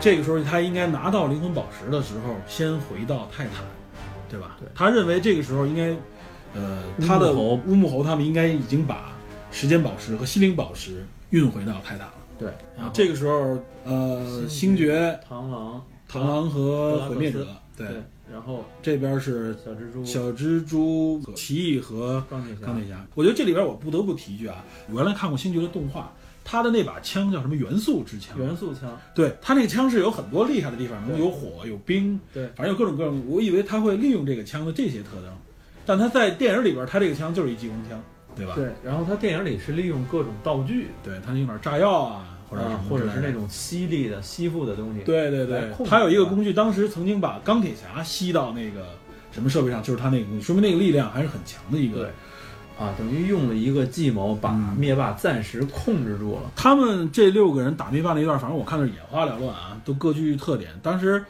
我我不知道有没有人会这么想，我曾经有那么一个闪念，我就说，既然当时甚至他的那个那个传送传送空间或怎么样，那个东西很厉害啊，他为什么不直接把灭霸传送走？后来我一想，对他有空间空间宝石你给他传哪儿，他也能回来，他随时都能回对来。，没有用。所以这个传送必须用在别的地方。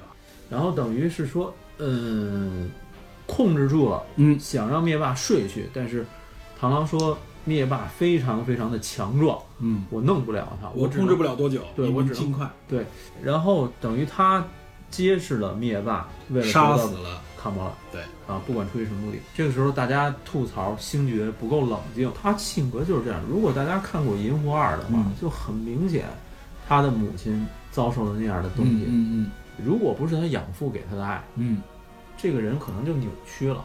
等于银护这些人是他仅有的家人，卡莫拉是他的爱人。对，这种时候你让一个人在遭受这种情况下，嗯你让他冷静，嗯，这是不太可能。而且星爵本身就是一个比较冲动的人，他是敢敢想敢干的这么一个人，对但是这个东西符合美国很多电影里边坏菜坏的那一点，对，就是因为这个时候个人的理智消失，被个人情感占据了，对吧？而且我相信，之所以很多地方这么演，也是能看到美国人的价值观，就是认为这个东西我是可以接受的，这是一个就这种失败，我不会太多买。对，这是一个对。你的本性表达人。是没，我不能否定你，或者我认为你本性表达是一个绝对错误。人总不能说因为一点感情都没有，嗯。我让你完完全全理性，像完全像灭霸那样，不是谁都能做。灭霸也是经历了挣扎嘛，对对很大的痛苦。对，你看星爵，星爵他爹说他放放得给他母亲脑子里放一个脑瘤的时候，嗯。星爵当时还在沉迷在那种幻想中，紧接着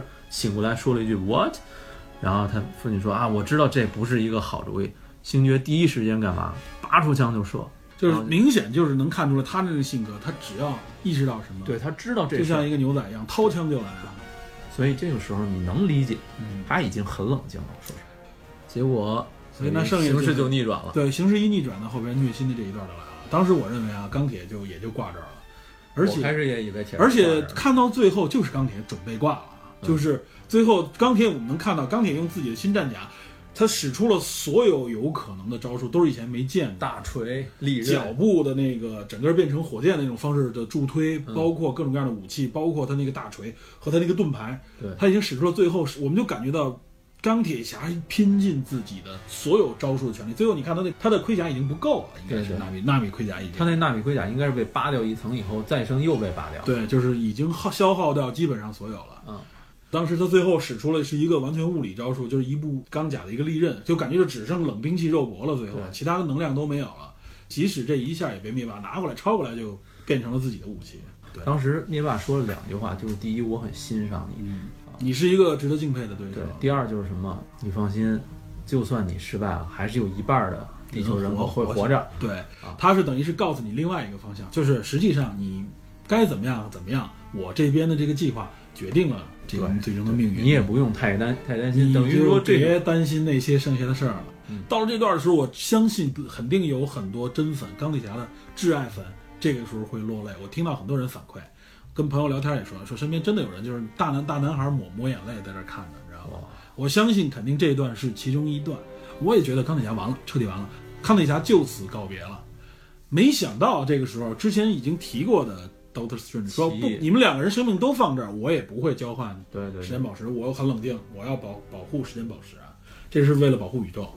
结果奇异最后做了交换，做了交换，我把时间宝石给你，你放过钢对你。饶他一命。对而且灭霸就说饶就饶，他不是那种饶了以后回头我再给你一刀，不是变态杀手。对，就是他是那种冷静理智，但是他又说了一句话：“No tricks, 不要耍花样，对你耍花样，我肯定干你；你不耍花样，OK，我说了我就说到做到。真的是一种怎么讲？就反正他完全无视你，吐口吐沫是个钉儿的那种。对对对，他说到做到，然后他完事以后他就传送走了，直接就走。张丽涵应该是纳米盔甲还在一部分，对他至少暂时保护住自己的伤口。然后他就问了一句：“奇异为什么？”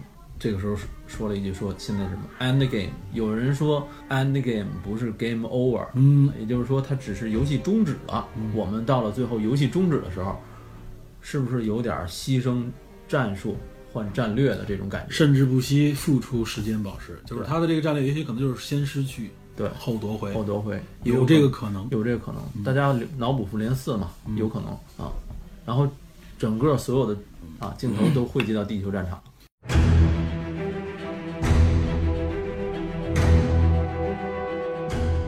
这时候就是灭霸也即将降临嘛，这地球上进入到最后的一个白刃战的一种感觉了。最终决战等于地球这边即将就撑不住的时候，雷神啊真是神威天降，毕竟是强力输出。这个时候真的是在电影里边展示出锤哥真正的实力了。对啊，然后拿着他这把新锤，哇，一一顿狂虐，基本就是放无双了。对，这个时候他们是知道灭霸。马上就来，已经感觉到了。对，幻视的那个宝石其实一直在提醒嘛。对啊，说白了，这时候我们也能看到啊，他跟其实和当时呃卡莫拉主副星爵要做的事情是一样的。对，就是在这种最关键的时刻，为了保护更大的利益，对他们两个作为一个整体，对我可以牺牲自己，对我可以牺牲自己，而且同样是。向自己的恋人提出请求，也就是说，他牺牲自己，要么就是自己动手，要么就是自己的恋人，就是他视为一个整体，我们可以对自己下手。对对对对。那其他人动这个，就从道理上，或者从从从他们这个伦理上面，就是说不通了。对对。结果这个时候啊，一边销毁的同时，灭霸就在那边就是秒各个角色，是吧？对，就用用宝石把各个人要么打趴下，要么限制。对。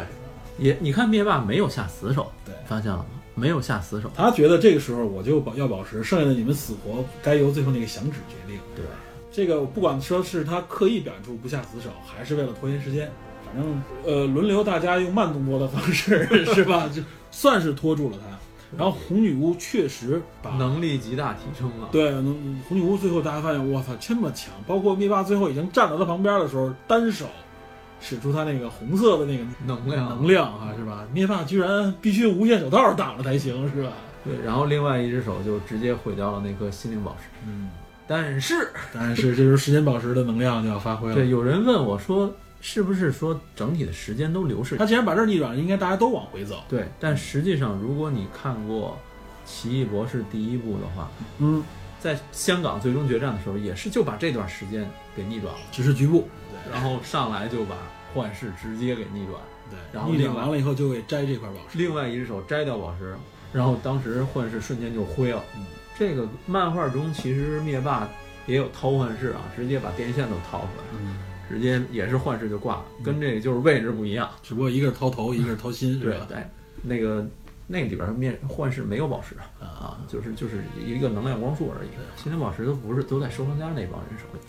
幻视凉了，大家也都凉了，但是没想到瞬间又来了一个反转，啊，锤哥的大锤杀到，这个也有一个小问题啊，就是锤哥刚才干嘛去了，对吧？应该是放不着青草青草去了，对，把那些人杂兵再继续干。但是不得不说，他那武器啊，是为了实现最后一下用的，这时候过早露招是就影响情节推动的。我是没想到锤哥的锤能这么狠，对，直接把灭霸就给剁了，然后我就愣了，当时那瞬间我真以为灭霸挂。这我觉得哇，太太意外了，真没想到，真死就死了。然后锤哥子要怎么着？锤哥还补了一下。锤哥说又往里推了一下，说我就是我跟你说过，你他妈会死在我手里，还往里推了一下。结果灭霸说你应该他妈劈我的头，瞬间打了一个响指。然后灭霸在一个特别神秘的一个地方做了个梦一样，对，有点像灵魂之池。儿时的卡莫拉问他说：“你实现你的实现你的愿望？”说：“我实现了。”然后卡莫拉问他：“你付出了什么？”说：“everything，一切。”就他的眼神里带着哀伤。嗯，他知道这个结果，对，而且面对这个结果的时候，他也没有办法，他很无奈了。我觉得那个场景有可能会在复联四里还出来。呃，反正电影里边感觉灭霸这个角色还是更有深度、更有深度、更成熟，对吧？他跟漫画那个风格不同。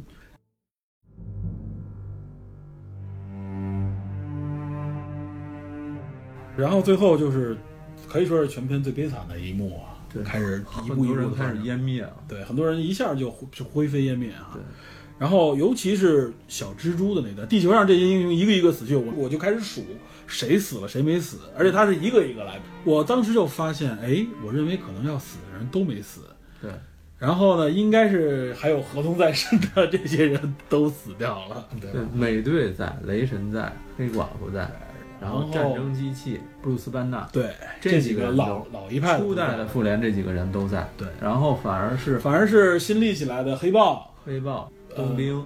当时我就觉得，哎，说好一半呢，没想到另外一半在银护身上。对，古鲁特最后说了一句 “I'm Groot”，然后火箭说了一句 “No No No No”，然后这个时候有人问刚导啊，詹姆斯刚就是银护导演，古鲁特最后说的是什么？嗯，据说说的是爸爸。啊，这很惨，那太惨了。对，等于是说，漫画迷讲话是捅刀的意象。对，这是一把重刀，但是最重的刀不在地球上，我觉得。小蜘蛛那个，小蜘蛛，小蜘蛛那个给给了他最后临死告别的一段台词，据说是荷兰弟自己发挥出来的。哦，那可能很厉害。对，然后荷兰弟是实际上将钢铁侠视如父亲一样啊，前面铺垫的情节也是父子情的那种感觉。然后钢铁侠抱着他的时候也是啊，就是抱着自己的儿子嘛那种感那段觉，那段戏真的，反正太虐了。最后没办法。咱们刚才说了很多梗，很多笑点，然后很多燃点，那这个应该是泪点，另外一个重要的泪点。对对那段反正是我是最后没忍住。银河护卫队应该除了火箭熊，其他全死了，是吧？星云如果也算的话，星云还在。那星云在，对对对，星云是最后后来加上来的，对，等于这几个人几乎银河护卫队几乎团灭了。嗯，然后地球这边呢，就剩初代复仇者，嗯，这几个人，然后 Doctor Strange 也灭了，当然 Strange 也没了。对，反正是灭霸达成了他的王没有死啊，是吧？王死没死不知道。对他走了，反正是现在蚁人和那谁，蚁人和浪人没出现，蚁人和那个鹰眼都不知道。如果咱们联系浪人这个身份的话，他是不是死了以后有我也有可能是他们家他们家那点人都死，所以他给自己起名叫浪人，有可能？流浪的这种感觉。对这个，所以说死掉这一半人会成为后边的情节呼应的一个点，也是对对吧？然后最后的最后的一个镜头啊，没想到灭霸卸甲归田一样，哈，坐在一个小草草房里，看着远处的夕阳，好辉煌啊，是吧？对，呃，他那个时候那感情很复杂，你没觉得？嗯他面部表情很复杂。我觉得是终于完成任务的情感在其中，肯定。对然后也有失去了这些以后，就像卡罗尔问他的是，你付出大不大？他觉得付出还是对，这点儿根本不像一个反派完成的，反倒像一个正派 完成一番大业之后 大业之后那种复杂心情。死掉了一半战友的那种感觉。对对对对，有点这种感觉。然后这段跟漫画中最后灭霸从事农活的那段，哦，漫画里边有类似的这个，对，就是亚当术士带着卡莫拉和另外一个人去一个神秘的心情的时候，嗯，那时候灭霸已经没有了无限手套对，那个时候无限手套在亚当术士手里啊。啊，他看到灭霸这个场景，跟那个场景非常像，人看正正正正刨地呢，对对对，这类似，非常像卸甲归田啊。啊，那种感觉很很怪异，等于大家就莫名其妙的这个这个场景就这么结束了，嗯，嗯这个感觉没有结束的结束。对，然后这个肯定这部影片会落在一个非常硬的扣上面，这个扣你真是解不开，对大家你只能等下一部。只能猜，只能猜。然后现在等于大家想的，赶紧判蚁人和黄蜂女。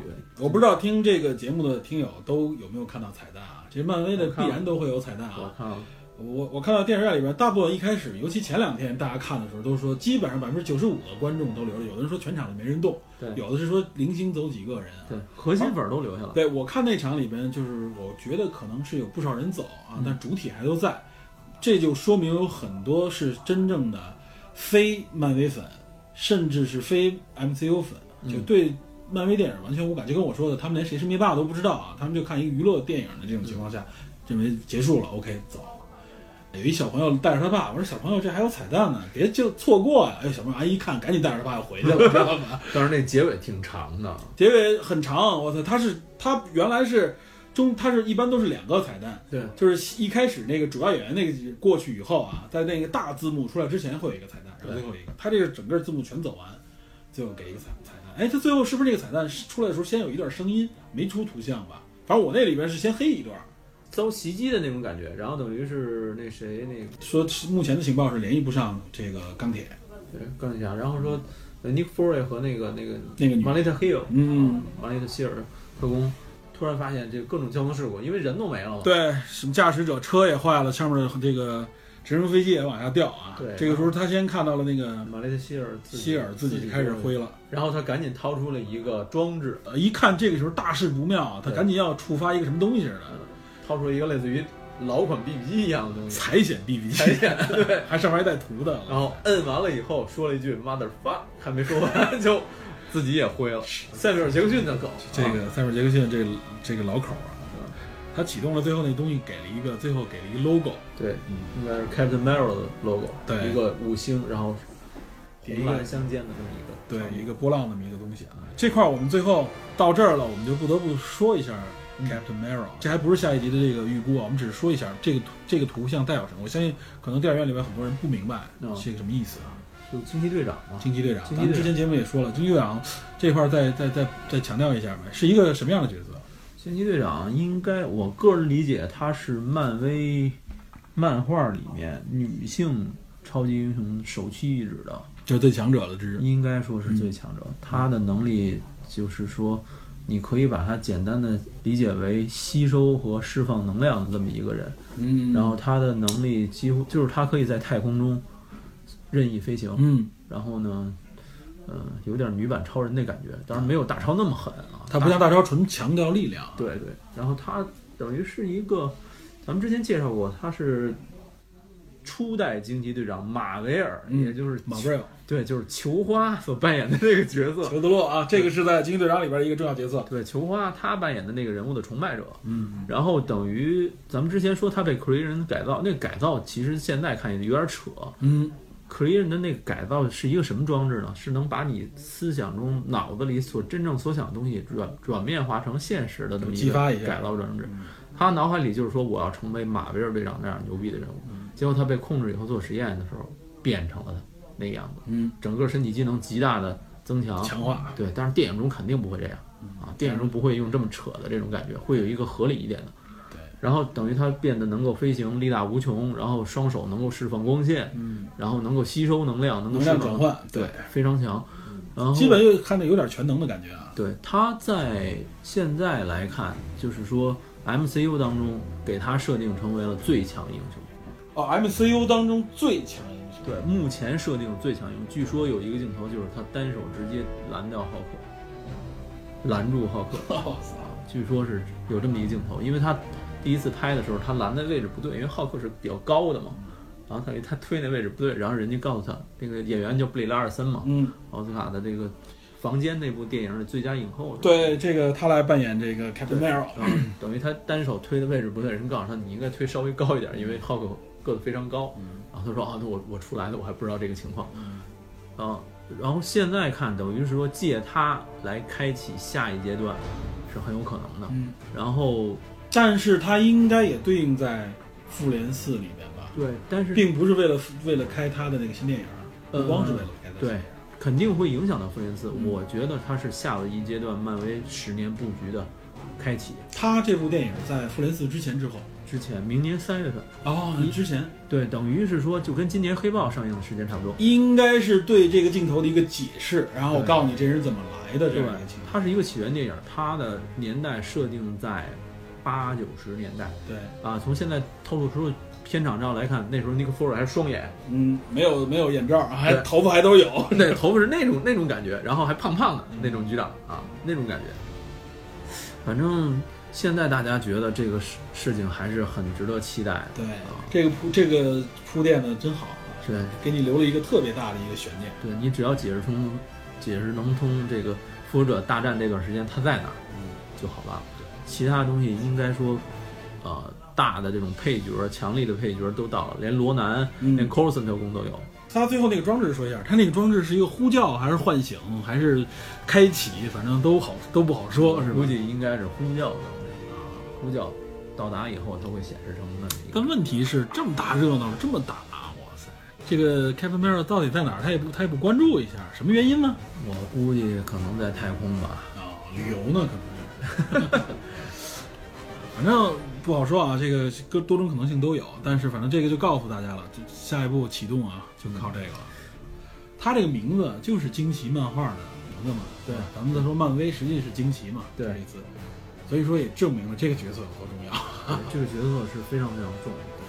这是一个纯新角色，在最关键时间点，在这样一个时间点才冒出来啊。对，有点力挽狂澜的意思。如果说漫威接下来想布局的话，我可以告诉大家，漫画里边还有 N 多的角色等着大家嗯，来塑造，等着大家来发掘。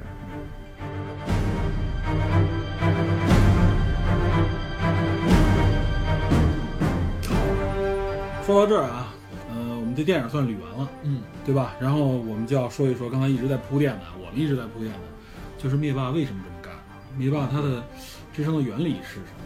原理啊，呃，很多人刚才咱们说了，就是说简单的说，它就是说为了保持宇宙的平衡，嗯，对吧？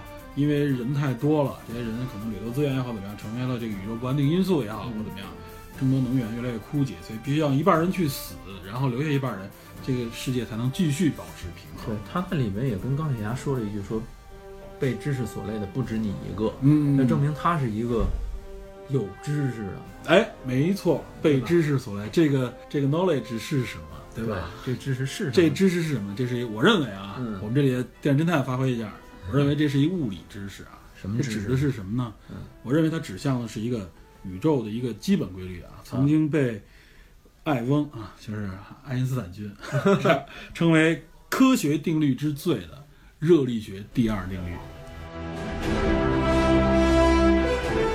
热力学第二定律很很有名啊，对，热力学第二这名字大家多多少少听过，叫做熵增原理啊，嗯对吧？其实它在很多领域里都有它。对，所以说管它叫基本定律，或者叫定律之最，又叫第一法则。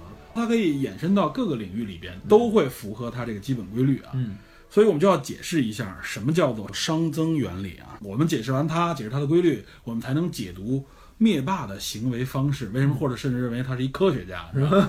他他他在执行他父亲就是科学家，，对，他在执行什么什么样的一个任务？嗯，呃，我们说这热力学第二定律，如果我们从纯热力学角度，我简单说一下，应该是一八六五年，就是德国的一个物理学家鲁道夫·克劳修斯啊，他他提出了热力学定律。他当时指的就是说，不可能把热量从低温物体转向高温物体而引发其他变化。啊，这个我们听上去完全对接不上啊，现在我们所说的灭霸的这个理论原理。那我们继续解释一下关于热力学第二定律啊。克劳修斯呢提出了熵的这个概念啊，那么我们这时候就引入了熵，所以我们也管热力学第二定律呢叫做熵增原理啊。它简单说就是说，随着时间的这个进行啊，在一个孤立系统里面，熵是不会减小的。这个熵我说一下，因为大家听还是听不懂什么叫熵啊。呃，首先从公式角度上来说啊，它是一个热量和温度的一个商数。熵的英文呢叫做 entropy，也有人管它叫 entropy，中文呢就是一个火字旁加一个商人的商。对，它是一九二三年吧，好像是中国的一个物理学教授叫胡刚复，他翻译的这个词。他当时就是灵感爆发，一想啊，这既然是热度啊、温度的一个一个商数的话，它跟热度有关，他就给了一个火字旁。嗯，另外是个商嘛，他就直接用这个嗯成对除商的那个商，商人那个商放在右边，就成为它。我们现在听上去的这个商呢，还是感觉一头雾水啊。对于熵增原理呢，我们可以用一种能量的角度来表述啊，就是熵呢可以理解为，呃，任何一种能量在空间中分布的均匀程度啊。也就是说，一个体系里边能量分布的越均匀的时候，它的熵也就是熵值就越大。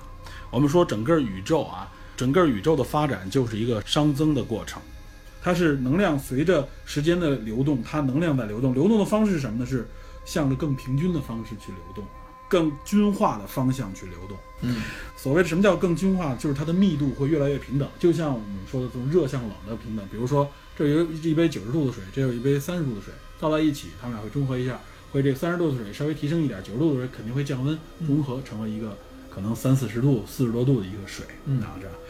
呃，全宇宙的所有物质、所有能量都会按照这个方式不断不断的均化，不断不断的均化。摊大饼，呃，你可以这么理解，均化到最后是一个什么状态呢？嗯，时间到最终点均化到平等的时候，就是这个时候能量全部平等了。嗯如果能量平等了，就没有流动了；对，能量不流动，就没有作用功，就没有功出现了。嗯那所有的东西就终结了。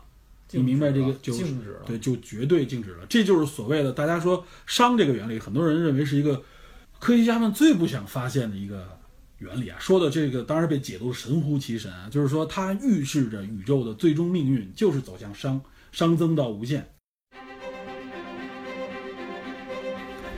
我们怎么来理解熵增呢？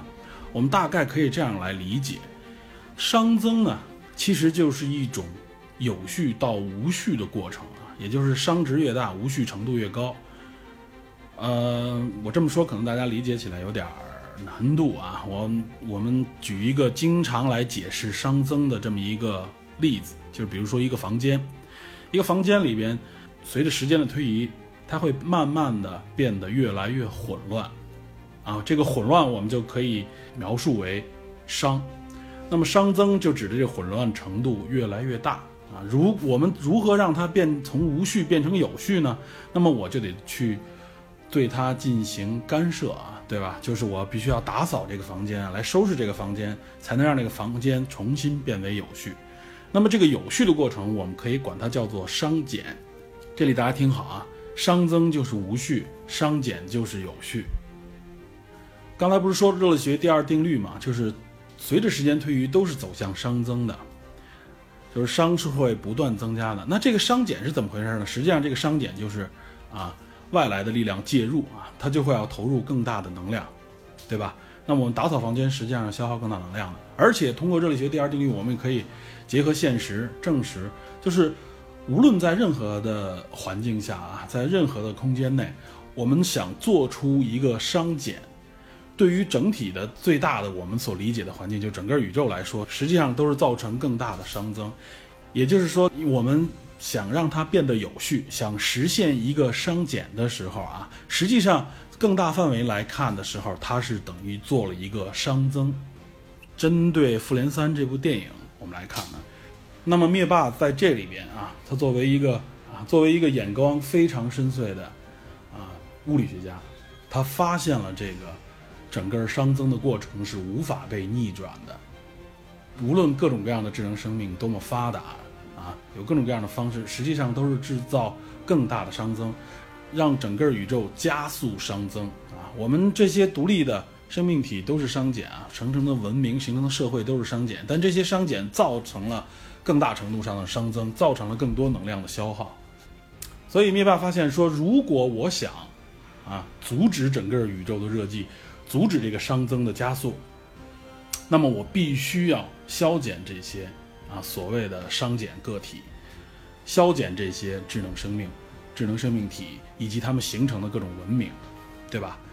但是在它整个的实施过程当中，他又发现啊，他实际上消减这些商减的时候啊，他在想达成更大有序而不造成熵增的过程当中啊，他消减这些。呃，生命体的时候，发现它造成了更大程度上的熵增，也就是说，他希望阻止熵增，但反而也在加速熵增。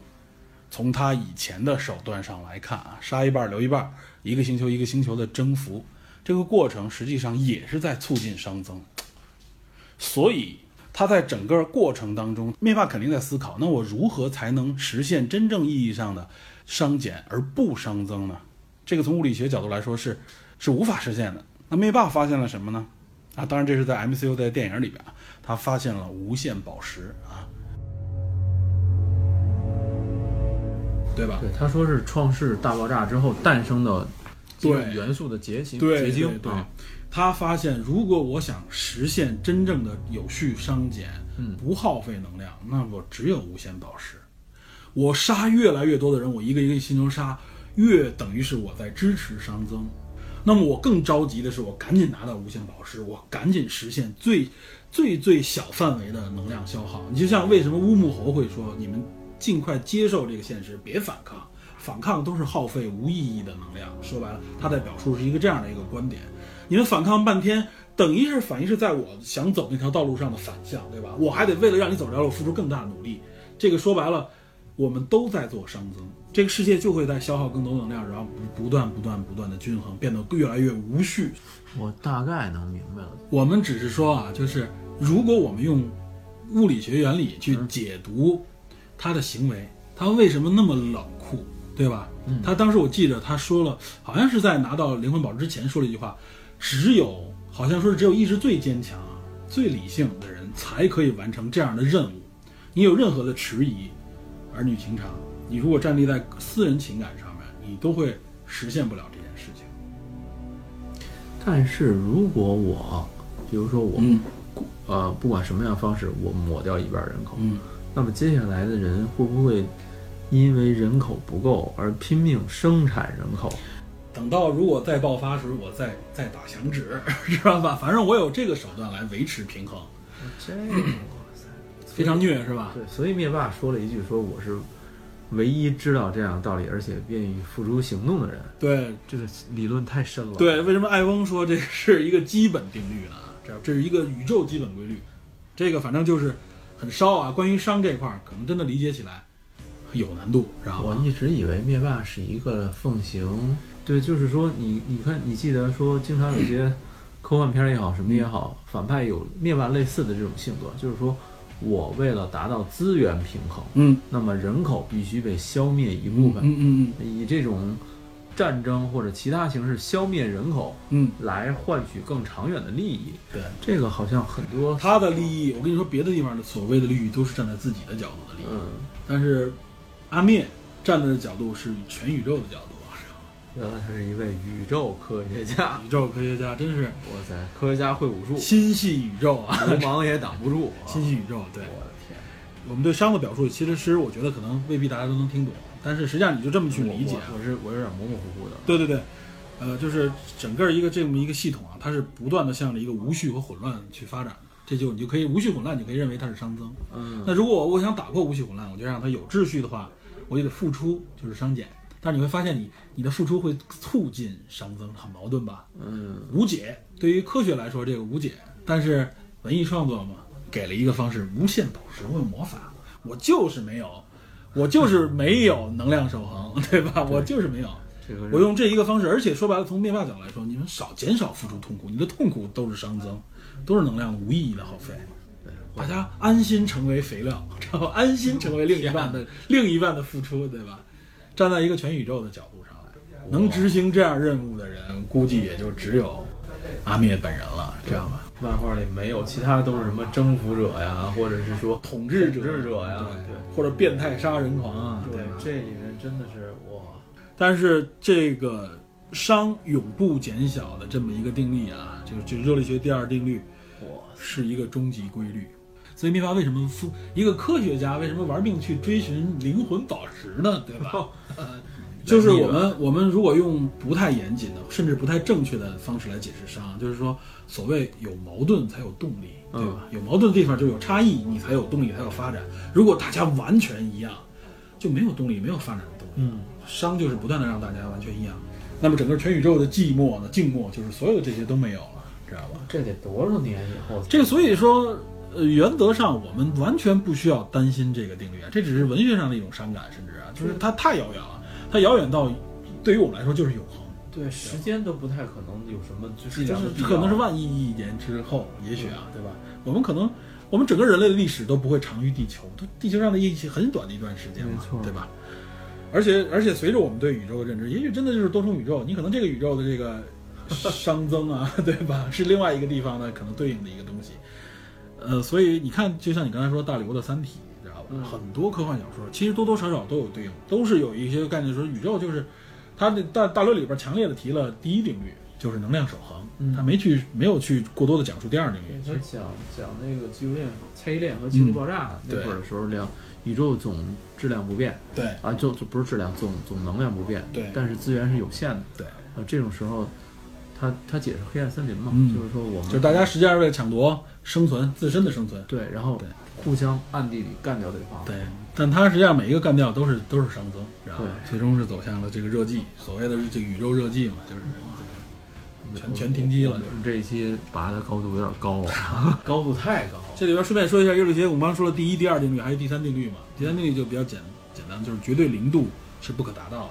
现在我记得好像可以说已经达到了，还差零点零零零零几度达到绝对零度，但是从热力学定律里来看，绝对零度是永远无法达到二百七十三点多少度？点儿什么四级好像，我记不清是那个具体度数了。对，就是热力学三大定律，据说还有一个地零定律啊，知道吧？后来后来跟的一个地零定律。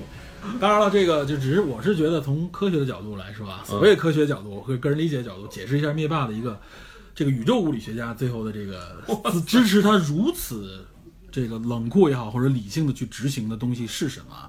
这真的不是一个信念，嗯，不是一简单的一个疯狂信念，嗯，是有坚实的理论基础在后面的，知道吧？疯狂的科学。所以为什么我们现在可能总觉得，啊，是我们应该生活的世界越来越丰富多彩，越来越繁盛。嗯，他不能理解在电影里边描述的这个泰坦星为什么会最后枯竭，而且这个枯竭为什么会会蔓延整个宇宙，嗯，对吧？最后所有都会归于尘土？就是这样的一个能量有限，对人口慢慢不断的无限增长。对，而且就是说白了，你在这系统里边，因为能量什么，所有东西都，你认为你好像做到了一个循环，实际上那个循环当中仍然有多余的付出，那个多余付出就是熵增，但是这个理论很可怕，如果非常运用到对，这是一个非常可怕的一个。如果运用到人类社会的话，嗯那岂不是说？但是我是口实了。但是我觉得啊，对于人类社会来说不适用，为什么？这个时间段太长了，你那不用想，那是永恒之后的事情，知道吗？我们现在就是生长在一个很短的一个时间范围里，所以灭霸这个还是有一点超级超脱了，是吧？有点太太超越了，太超越了。对，走得太遥远了。但是他又不能等到最后啊，我才做这件事儿，来不及了。全宇宙都在等他这个想法。所以谁也不明白他为什么能拿这几颗无限宝石啊！我估计全宇宙可能只有四个科学家理解他，就是黑奥斯人族 这四个科学家。四个科学家了，我天，四个 四个小跟班儿。这是开玩笑了，可能从目前来看，除了乌姆猴，其他人都只是屈服他的能力。乌姆猴可能是一个，你看他是一个讲述者嘛。呃，他说我理理解我们这位啊导师的研究成果，但是你们理解不了 我给你们讲出来，你们也无法理解，所以干脆你们就安心的受受死就好了。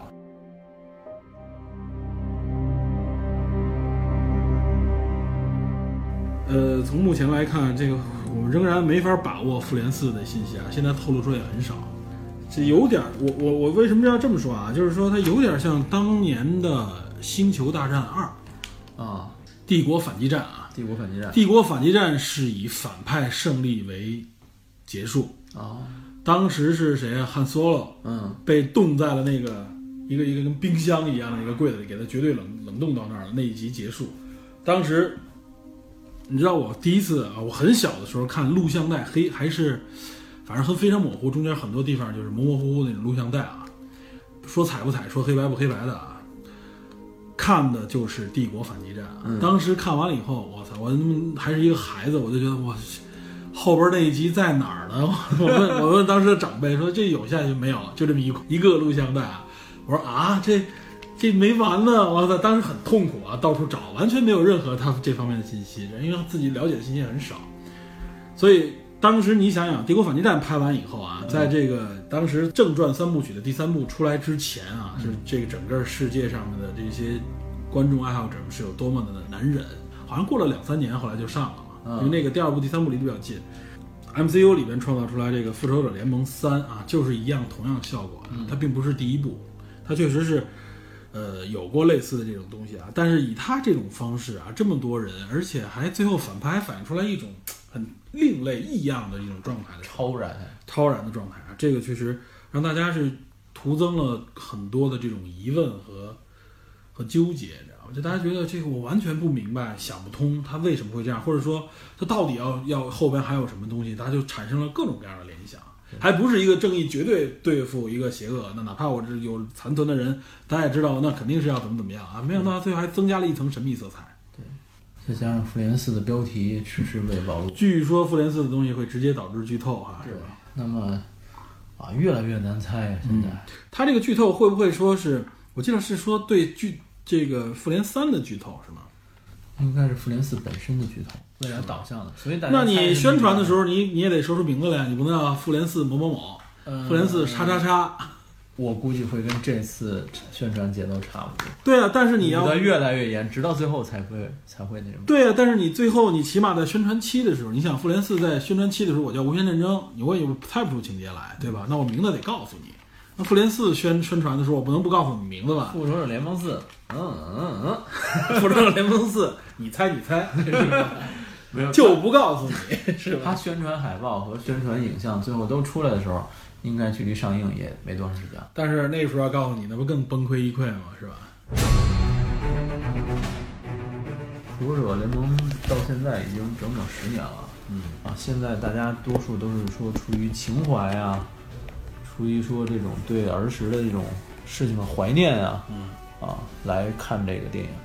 但是我作为一个漫画兼电影粉丝，这个系列看了也这么多年嗯。啊，我觉得如果就算是说《复仇者联盟四》是一个非常惨的结局嗯。啊，就算罗素兄弟拍的确实不不如尾灯，嗯，但是还是希望大家能支持这个系列一直走下去。十年打了个底儿，现在虽然看上去很辉煌，但我们所有的粉丝在群里说的都是我们是小众电影。我觉得也是，可能大家觉得自己的思路和自己的这个偏好不主流。对，其实就是，嗯、怎么说，漫画粉丝来讲，能在大荧幕上看到自己漫画中的某些角色很幸福，对，也没想到说能有这一天。想一想当年啊，就是我们认为只有在漫画和动画片里的东西，突然一下跃上大荧幕，还变得这么立体、对这么宏大的时候，真的是很激动的一种感觉对。，就是有生之年。对，就是你把你的对儿时的一个东西、一个玩具，突然哇实体化了，对，突然变到你身面有前，有生之年。成了所有的观众都应该去欣赏和观观赏的对，对？但就是大家向别人安利的时候，也许有人不愿意，嗯或者有人不愿意理睬，甚至不懂，没关系，啊，那个没关系，入坑不入坑那个是个人喜好。我们希望我们的东西不招人烦就行，嗯啊，大家能喜欢就不错。没错，也希望那些因为钢铁侠这个小罗·唐尼来入坑的，不管说还是说因为雷神入坑的人，如果说之前的某些电影没有看，去补一补，嗯，然后如果说，就算你们喜爱的角色去世了，在电影中嗯，也能够继续追看这个系列，因为这个好戏才刚刚开始，才第一个十年。对，如果说因为这个事儿被隔壁家 赶上了，没关系，好歹也是漫画。如果整个漫改电影全部都垮掉了，嗯，那大家就没得看了。对，应该不会垮掉。这个现在太怎么说，影响力太大了，真的是逐渐的变得非常大。而且喜欢漫画这一代人，他们成长了，他们消费成为了主流消费能力了，但是你知？道，复联三在日本都没干过柯南，柯，南电影那是日本，对吧？柯南就算了，真的没想到、啊，那是日本，那是日本，对吧？日本还是一个比较怪异的一个地方，对吧？深有体会。对，今年下半年福斯又该发力了，嗯死侍二，对，死侍二本来应该五月十八号，也就是下周全球上映，嗯，但是国内这次明确了不会在国内上了哈，是吧？前一段呼吁了一段时间没，有没有后劲儿了。那那我们只能通过网络呗，去去欣赏有有很多人订了港台的票啊，对，港台可以看，对，五月十八号同步，对。行，那今天我们介绍《复联三》，嗯，聊《复联三》，等于是第二次聊了，对吧？对这个我们在我们节目里边也算是破天荒。我们上次介绍了一下灭霸的心路历程啊，这次实际上我们接着聊灭霸，你聊到现在他的这个，不光是心路历程，他支撑他如此坚决的心路的后边的科学原理，是吧？熵，对对对，面对如何如何对抗熵增，对吧？他他用他一个绝对理性来来战胜，对吧？付出了如此大的代价，而且这个我们也介绍了这个漫威十年啊积攒的这一块儿，我们按照影片的这个节奏给大家逐步的过了一下，解释一下其中对应的一些梗的来源，为什么这么去演，对吧？嗯，如果大家还对这个幕后故事感兴趣，可以看一下，呃，无限手套、灭霸夺宝，甚至甚至前几年大事件无限战争、那个故事架构跟这个很不一样，对，那是一个更宏大的故事，但是在那里面，灭霸的一些性格，包括地球战场的一些东西，一些动向啊，对有有参考意义，有看点儿，对有看点。有看点，也有很多脑洞，对吧？对对对，然后实体漫画也已经出了，试图出的。嗯。对，欢迎大家在喜马拉雅订阅我们的节目。对，然后也欢迎大家，如果愿意的话，加入我们的微信和我们的互动，对吧？加入我们侦探社小组织，对对吧？然后我们你在里面是享受一些福利啊，多聊聊电影，很有意思的一个地方。之前我们给大家提供了一期礼物，是吧？，对这个《寂静之地》的一个电影票啊，这个我估计应该就是下周末嘛。我们聊这期是下周末，估计这期应该在可能下周末之前能够上嗯，啊。欢迎大家去欣赏这部电影啊，之前我也推过了，还是很不错的一部恐怖科幻吧，应该算是。欢迎大家继续支持我们，未来我们会想办法以更多的方式争取更多的福利分享给大家对回。馈给大家，对啊，也算是我们的一个支持的回应吧。对，而且我们我们这个节目里边，也就是收到了很多爱好者们、很多听友的这个在评论里面留言说，哎，很喜欢听我们这节目，我们还是非常感动的啊。这个真的是我们的一个原动力，而且我们说实话，我们还是完全就是业余时间，呃无论 DP 还是里根和我们有时候经常凑不齐啊，然后付出了很大的这个精力和代价。我们也不求什么打赏之类的。昨天还有个粉丝加了我，还说还特意给我们打赏，我很感动啊。我们从来没这么要求过，特别的感谢大家。只要有听友们喜欢啊，对我们来说就是最大的鼓励。对，您喜欢我们就继续说。对我们希望把更多有趣的知识和有趣的电影介绍给大家。我觉得如果懂得欣赏，懂得欣赏电影，也是一种见识的拓展，对吧？这个绝对有价值。无论是您听我们节目，您是产生了对某些知识的兴趣和对某些文化的一些兴趣，都有价值，对吧？没错，那感谢大家收听啊，希望大家能够常听我们的节目。嗯，好吧尽量常更新。对，然后那我们就是下次节目再见，拜拜。拜拜。